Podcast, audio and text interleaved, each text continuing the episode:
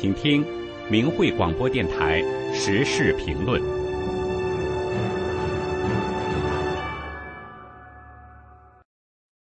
请听时事评论：烈火遐思。文章发表于明慧网，二零二四年一月二十四日。我是一名职业电影摄影师、灯光师，在北美从业已经有十几年了。今天是一月二十三日，这让我不禁想起了二十三年前的一段视频。那是一段由中共央视制作的，当时正值二零零一年的除夕。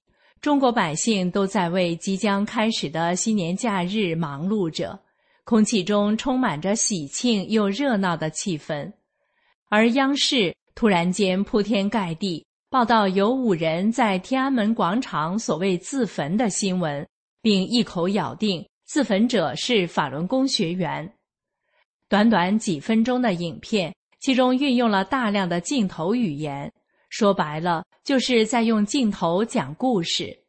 片子的开头就是一个从高处拍摄的镜头，这名拍摄者明显是找了一个制高点，这是个完美的拍摄角度，用来告诉观众事情发生的地点是天安门广场。如果是在平地上拍摄，画面很难如此一目了然。随后。摄影机镜头慢慢拉近，从这个稳定程度不难看出，摄影机是放在三脚架上拍摄的。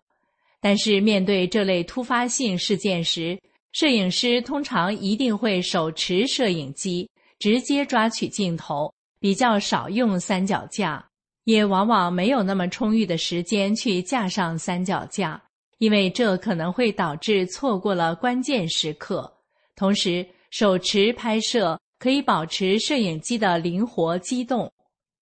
记得好莱坞大片《拯救大兵瑞恩》里，导演史蒂文·斯皮尔伯格为了追求战地摄影的真实效果，在诺曼底登陆这场戏的拍摄过程中，就有意让摄影机晃动，来模仿战地拍摄的现场效果。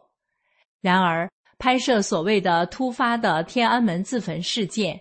央视摄影人员的操作却如此稳定，看起来他很清楚这场戏会怎么演下去，这个机位需要拍摄到什么画面，丝毫没有怕错过突发事件画面的紧迫感。切换到另一个机位的画面，这个视频中的主角王进东盘着腿喊口号的镜头，央视的这个布景开始是全景。目的是为了让观众看到他在所谓的打坐，但是这个姿势和中共部队的军人盘腿坐姿是一样的，跟法轮功学员盘腿打坐的姿势却不同。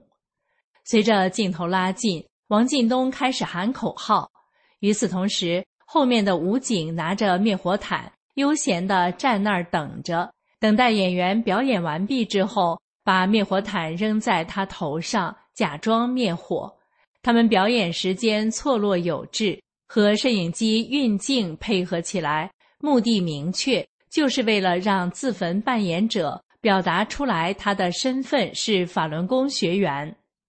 而在真正的火灾现场，消防员都是争分夺秒，哪有等被火烧着的人喊完口号再灭火的？另外，王进东。号称双腿夹着的雪碧瓶是用来装汽油的，可是他脸上烧得黑乎乎一片，那装汽油的雪碧瓶却依然完好无损。再有，作为普通电影，后期制作完成后的发行时间也极为讲究，这决定了收视率与票房。不同的观众群决定了影片是上暑期档还是贺岁档等档期。央视自焚这部影片的制片人也堪称是用心良苦。由于面对的观众是所有的中国百姓，所以这部戏选择了在除夕这一天上演，最大程度上激发沉浸在节日幸福感中的人们的同情心，来产生对法轮功的抵触情绪。所谓的自焚者，包括小女孩、大学生、老弱妇孺，全站上。让你的心都抽紧，愤怒的不能自已，让这起事件成为二零零一年那个中国新年家家户户团聚过年时都在谈论的话题。虽然已是尘封往事，但是当年这个编造出来的央视视频播出后，确实欺骗了很多单纯善良的中国人。中国人的根扎在中华五千年文明之中，而五千年文明的核心是儒释道精神，是修炼的文化。中共在窃取政权后，通过文化大革命、篡改教科书等手段。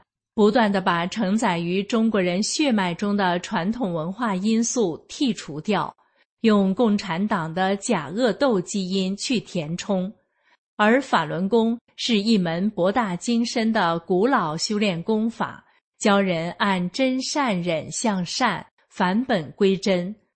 中共残酷消灭法轮功，因为人们随着自己内心向善的渴望而动，人传人。法轮功修者日众，实在是呛了中共的气管。如果您也是当年这一切的亲历者，希望您已经用自己的智慧找到了真相。无论身体是否在中共的控制之下，当剔除了中共塞给我们的谎言宣传，我们的心就是真正自由的。以上的时事评论内容。选编自艾文的评论文章《烈火遐思》。